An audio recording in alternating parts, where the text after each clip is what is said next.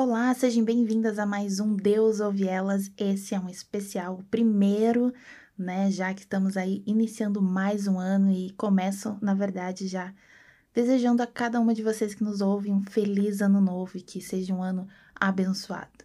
E esse é o hashtag Deus e Eu, né? Uma versão mais curtinha aqui, enquanto a nova temporada Espelho Espelho Meu não começa.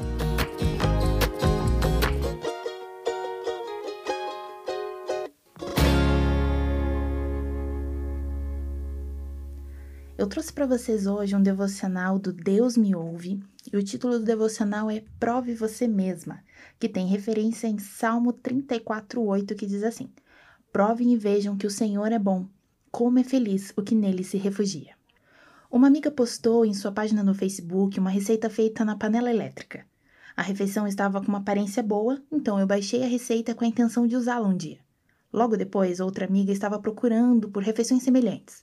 Daí então, enviei-lhe essa receita por e-mail. Ela encaminhou para várias amigas que também passaram adiante. Mais tarde, descobri que a receita havia sido encaminhada para muitas pessoas, ainda que ninguém, nem mesmo a amiga que fez a postagem original, havia de fato feito o prato. Nós a recomendamos sem tê-la aprovado. De vez em quando fazemos algo semelhante com as questões da fé. Enquanto nossas motivações a fim de dar ânimo àqueles que ouvirem, Efésios 4, 29, são boas e bíblicas, geralmente é mais fácil contar as histórias de outras pessoas que confiaram em Deus do que nós mesmas exercitarmos a nossa fé no Senhor. Deus não quer que eu simplesmente fale sobre Ele. O Senhor quer que eu o vivencie. Que hoje possamos nós mesmas provar e ver que Deus é bom. E esse foi um devocional escrito pela Roxane. É muito engraçado a gente pensar que muitas vezes o que a gente fala, né, se a gente for parar para pensar nas experiências que a gente compartilha, muitas delas não são nossas, né? São de algum amigo, de algum familiar, de algum conhecido que contou pra gente e a gente achou aquilo tão maravilhoso que a gente meio que se apropria dessa história como se fosse nossa também. Porém, a gente só tá compartilhando o que Deus fez na vida de outras pessoas e não necessariamente o que Deus tem feito na nossa. E quando a gente para para pensar que muitas vezes a gente só compartilha, né, a história do outro, existe uma problemática nisso porque a gente não está vivendo, né, ou tendo um relacionamento que cria experiências para que a gente possa contar as nossas próprias experiências. Então, aqui, né, esse devocional traz, né, um exemplo tão simples de uma receita. Quantas de nós, né, não já salvamos, temos pastas, né, salvas de inúmeras receitas que nós nunca fazemos e que possivelmente nunca vamos fazer, né? Seja porque é difícil, ou seja por causa do tempo, ou simplesmente porque parecia interessante naquele momento, mas não é mais agora. Então a gente tem essa tendência muitas vezes, né? E muitas vezes a gente faz isso, né? Como diz no devocional, com as coisas da fé. Muitas vezes a gente vivencia, experimenta algo com Deus, mas não compartilha. Muitas vezes a gente compartilha a experiência do outro, porque a gente também está deixando de ter as nossas próprias experiências.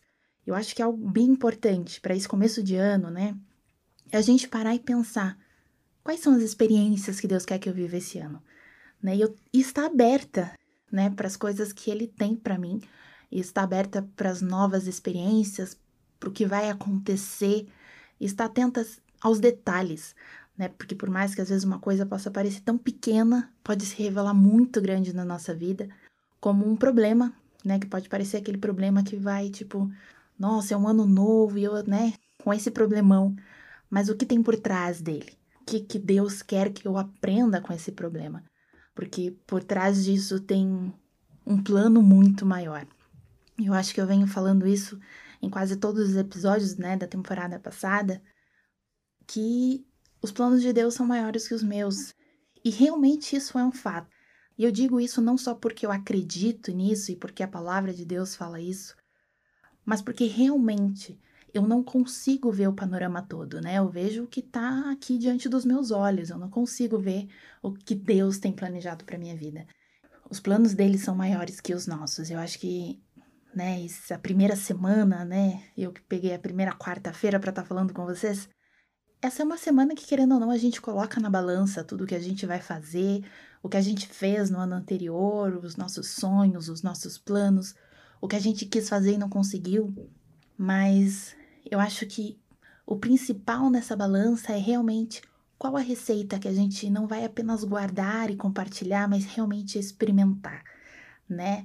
Será que ter, né? No caso aqui eu trago essa receita, obviamente, né? Que é aquela, aquele relacionamento com Deus, né? Será que esse ano eu consigo realmente separar um tempo maior para ter o meu devocional? Será que eu consigo realmente ter um tempo maior para despender na obra e nas coisas do Senhor? Então, nós possamos separar um pouco esse, né, nesse ano. Eu acho que a gente propôs nesses episódios de janeiro dar algumas dicas para vocês, seja de livros, seja de filme, seja de música, mas uma dica importante que eu acho que eu queria dar para vocês é realmente tente separar um momento, né, para estar tá na presença do Senhor, né? Seja de manhã, seja no final da noite. E uma dica que eu acho que seria bem bacana, realmente separe um dia onde vai estar só você, pega aquela receita que você salvou e nunca fez e faça, né? Faça, se delicie nessa receita, pega a sua Bíblia, pega seu devocional, Leia enquanto você aprecia essa receita que estava guardada há tanto tempo. Vivencie, né? experimente essa receita. Principalmente, presencie vivencie a presença do Senhor juntamente com você nessa refeição. Eu acho que é tão simbólico essa questão da mesa, né? De estarmos na mesa. Aprecie essa receita nova que você tinha guardado há muito tempo, lendo e aprendendo algo novo sobre a palavra de Deus. Essa é a minha dica para vocês fazerem agora em janeiro. Gente, é isso, né? Todo mundo sabe que eu sou a que menos fala durante o podcast, né? Então, mas é, esse é o meu recado, essa é a minha dica. E eu espero que vocês aproveitem todos os próximos episódios. Na próxima quarta-feira tem episódio também com a Lana, né? Como a gente propôs, né, esse mês, todas as quartas-feiras, cada uma com uma de nós, ok? E né? Porque Deus ouve elas, Deus te ouve e Deus nos ouve. Até uma próxima.